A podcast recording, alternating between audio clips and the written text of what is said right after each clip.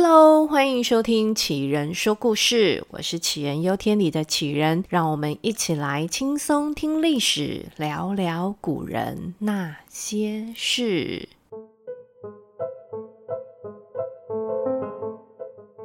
今天呢，一开场要先来跟大家小小的闲聊一下，想要呼吁一件很重要的事情。就是啊，大家不管是坐自己家人的车，还是坐 Uber 啊，或者是小黄，请务必记得一定要好好的系上安全带。虽然呢，法规是有规定，坐上那个汽车呢是要系安全带的，但是呢，我还是有看过有人因为贪图方便，或者是不习惯等等等，尤其是坐后座的时候。可能一时忘记，就会没有系上安全带。那为什么我要特别讲这件事呢？因为我本人上礼拜坐 Uber 在高速公路上被后车追撞，那个强力的撞击啊，让我脑子瞬间一片空白，完全是没有办法反应的。我都在想说，如果我当时没有系安全带的话，肯定整个人直接飞出去。我坐的那台车后面的挡风玻璃是整片都碎掉了，那还好人是平安无事的，所以呢，现在还能够坐在这里讲故事给大家听。好，那我们赶快回到今天的故事重点。三国的故事呢，对我来说一直有很莫名的吸引力。跟大部分的人一样，从亲近刘备、诸葛亮的《三国演义》开始，然后呢，慢慢的也开始觉得，诶，曹操那边军师界的荀彧、郭嘉、贾诩都好有戏，每一个角色呢都活得很有个性、很深刻。那后来呢，也开始知道啦，《三国演义》是小说，里面呢真真假假、虚虚实实的。但也因为他小说的戏剧张力很强，更使得我想要知道更多更多历史上真实的魏、蜀、吴三国的故事。然后呢，就这样慢慢的一个反派的角色呢，走到了我的面前，吸引了我更多的注意。他就是传说中具有狼顾之相的司马。什么是狼顾之相呢？大家现在可以试看看。如果呢，在身体不转动的情况之下，把头往后转，可以转到什么程度？我自己试过，在不扭伤脖子的情况之下呢，大概顶多就是转个三十度到四十度，大概就最厉害是这样子了。但是呢，狼就是那个 wolf 那个狼，可以做到呢，在身体不动的状态之下，整个头往后一百八十度，这就是所谓的狼顾之相。而古代人呢，相信有这种面相的人特别的谨慎多疑，而且有野心。那传说呢，司马懿他是可以做到这个动作的，在史书上甚至记录了，因为这个特征。使得曹操跟他的儿子曹丕说：“司马懿绝对不会甘于当人臣子，而且最终他就会干预到你的家事。”真实的司马懿到底有没有头转一百八十度的这个特技，我们已经没有办法确认了。不过呢，可以肯定的是，在很多年之后，司马懿也的确干预了曹家的家事。但是呢，再怎么厉害的人物，总是有小时候。我们先把时间倒回西元一七九年，那时在亚洲东部大陆呢，是东汉政权，是汉灵帝在位的时代。那一年，在中国河南省的司马家，迎来了家里的第二个儿子司马懿。用我们现在的讲法，司马懿应该是一出生就是那个赢在起跑点上的孩子。这个司马家是世家大族河内司马氏的一支官宦家庭，在地方累积了相当雄厚的人脉跟家产。他们的户长呢，司马防，当时也是在中央当官。在这样的家庭出生的司马懿，就算不是含着金汤匙，但至少也是银汤匙了吧？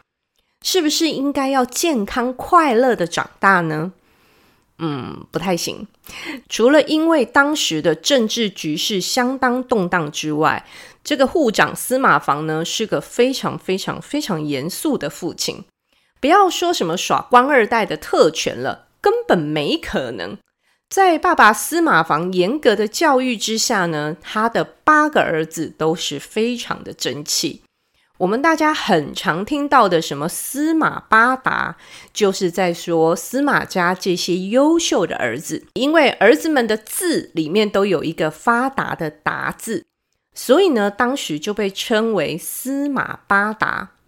而身为司马家的第二达，司马懿、司马仲达，他小的时候其实并不突出，因为呢，他上面有一个很有名的神童哥哥。他上面呢有个很有名的神童哥哥，就是司马朗，字伯达。而这个司马朗呢，大了司马懿八岁，从小呢就展露了天分，很会读书，也相当的能言善道，而且呢还是个当家做主的料。这个父亲司马防当时远在京城当官，那在河南家里管事的呢，就是十几岁的司马朗了。后来又遇上了董卓之乱，司马朗就带着全家大小投奔在洛阳当官的爸爸。谁知呢？后来董卓连洛阳都掌控了，居然要把皇室跟官员呢，通通拎到长安去。当时的司马爸爸看着情势不太妙，他自己是肯定跑不了了，但他嘱咐大儿子司马朗带着全家逃回河南。毕竟家族的人脉根基都在那儿，至少还有点保护的作用。但是整个洛阳当时都在董卓的管制之下，想要冒死离城，简直就是比登天还难。果然，这一家人呢被拦住了，司马朗呢被逮到了董卓面前。当时才十九岁的司马朗是个高大英挺、性格沉稳的少年郎。面对董卓的时候呢，他没有显现出害怕，反而不卑不亢的跟董卓沉着的应对着。当然啦，他也讲了很多董卓的好话，把董卓糊弄得心花怒放的。最后呢，就是轻轻的放过了司马朗一家。但是他们依旧跑不出洛阳啊。后来司马朗就使了一招，就是贿赂。秉持着留着青山在，不怕没柴烧的精神，他就把家产全部倒光光，毛起来贿赂董卓身边的人，最后成功的带着全家人安全的回到河南。如果你有像这样聪明厉害又光芒万丈的哥哥，你会有什么反应呢？是想办法要比他更厉害，还是选择就此当个透明人呢？年轻的司马懿一直是家里安静的老二，话不多，内向稳重。反正天塌下来有哥哥顶着。直到他二十三岁的那一年，这个年纪该出社会上班了吧？而司马懿的第一份工作呢，就是上妓院。这三个字写起来很正常，但是我这样念出来就很搞笑，一定要讲清楚。上妓院的“妓”呢，是计算的“计”。院呢，是把缘分的缘去掉那个密字边，换成提手旁，这个字呢念作院。那上妓院这个工作呢，是个公务员，定期统计地方的人口、税收，还有财务开支等等数据，并进行验算核对，确认无误之后呢，亲自送到中央，并进行汇报，接受长官的讯问。这司马懿可以当上妓院，代表他的数学不错，脑袋清楚，口齿伶俐，他才有办法胜任这份工作。但是呢，没多久他就辞职了。咦，难不成这司马懿搞了半天是个草莓族吗？他没有办法承担工作的压力吗？那当然不是啊，是因为当时发生了一件大事。那几年的风水轮流转，政治权力中心已经从董卓变成曹操了。这曹操喜欢广纳天下人才，那是非常有名的。当然，他也不会错过司马家的儿子。于是呢，派人到河南要征召司马朗、司马懿来当他的幕僚属官。这对司马朗来说是一个一展能力的好机会。他开心的接受了曹操的招揽。但是弟弟司马懿却拒绝了。他跟使者说：“抱歉，我得了非常严重的风湿病，没有办法下地，当然更没有办法上班了。”司马懿做戏呢，肯定是会做全套的，所以呢，他当然就不能继续担任上妓院的工作了。他只能在家里面彻底的装病养病。这个行为呢，我们后世有很多的学者都在研究。这司马懿的风湿病呢，肯定是没有的，是假的。那司马懿到底为什么要拒绝曹操的第一次人才招募呢？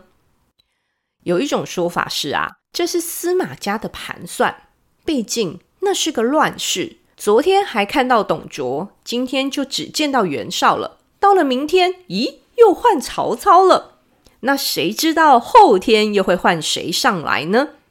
如果把家里两个成年又能干的儿子都往曹操的篮子里放，那风险也太高了。还有一种说法是司马懿自己的打算，他如果跟着哥哥一起被招募，难免又会变成哥哥身边的装饰品。他想要让曹操注意他，那么就得多用一点手段跟方法。再者，观望一下总是好的。但是这个观望是得付出代价的。曹操是多么强势又多么多疑的人，之前都没有听说过司马家的仲达有风湿，怎么一要他来我曹操这里上班，他就病了呢？哪有那么巧的事？于是呢，曹操也派人紧盯着司马家，就不要让他看到司马懿两脚好好的走出大门。不然，他们司马家就全家都要倒霉了。那我们从这里呢，也可以知道司马懿的个性有多么的坚韧不拔。他硬是在家里面装病装了七年，直到曹操搞定北方强敌袁绍全家之后呢，皇帝给曹操升了官，任命他为丞相。那这当了丞相之后呢，曹操就需要更多的人才来效命于他。这时又有人推荐了司马懿，于是呢，曹操又再一次的派人去问问那司马懿病好了没，可以出门上班了吗？后面再附带一个但书，如果这次司马懿还是推推脱脱的，那就抓了他。感觉这曹操跟司马懿两个人就在玩一种你知我知，看谁撑得久的游戏。不过呢，事隔七年，情势早就不同了。这时候的曹操可不是什么新兴势力了，而已经是在汉皇室横着走的老大了。而收到第二次招募通知的司马懿，他的风湿当下立刻痊愈。欢天喜地的接受了这次曹操老大给的 offer，结果呢，眼睛一瞥，咦，这职位怎么跟自己想的不太一样啊？原来呢，曹操给司马懿的第一个任务是去教儿子曹丕念书。三十岁的司马懿就此成为二十二岁曹丕的家教。那在家忍了七年，最后去教公子读书。司马懿一开始可能会觉得有一点委屈，但是他服务的对象可是曹丕啊，是曹操的长子，而且呢，这两个人还有类似的家庭阴影。司马懿有着优秀的哥哥司马朗，而曹丕有着才气纵横的弟弟曹植，都被兄弟挤压的两个人，就这样被命运都在了一起。而曹丕的环境比司马懿还要险恶。他要争的是爸爸接班人的位置，而那个时候很明显的，爸爸是偏心弟弟的。他没有弟弟有才华，他七步成不了诗。但是曹丕有的是心眼跟心腹。当时曹丕的身边不只有司马懿，还有后来制定九品中正制的陈群，以及他老爸的一些幕僚，也都被曹丕默默的拉过来站边了。而司马懿在曹丕的身边呢，扮演了非常称职的幕僚角色。他帮着曹丕留意着大小事，也陪着他一起度过争继承权的高压岁月。而在这段时间呢，司马懿在曹操面前倒是非常的低调、沉潜跟小心说话的。随着时间的过去，曹操海景第一排的优秀谋士们，嗯，要不病死，要不自杀，就算平安活着，也为了保命而不再活药。于是呢，曹操开始带着年轻一辈的谋士出门打仗历练。而这当中试炼培养的意味就相当明显了。那聪明的司马懿也开始适时的提供自己的建议，例如说，在曹操打败汉中张鲁之后，建议曹老板要乘胜追击，往刘备的益州前进。但当时曹老板并不欣赏司马懿的建议。诶，我们想一想，如果今天是我们上班的时候呢，在会议上提出自己绝佳的想法，但却没有被老板认同的时候，我想我们大部分的人，我我就是会啦，吼，会再挣扎一下吧，会跟老板争取一下，讲个嗯，可是，但是，我觉得应该是什么，试图再说服老板一次吧。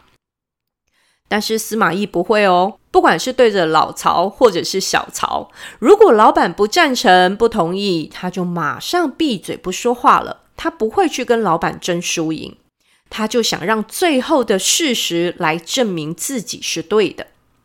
所以呢，这时候的司马懿大部分都是默默的观察，适时给出想法跟建议。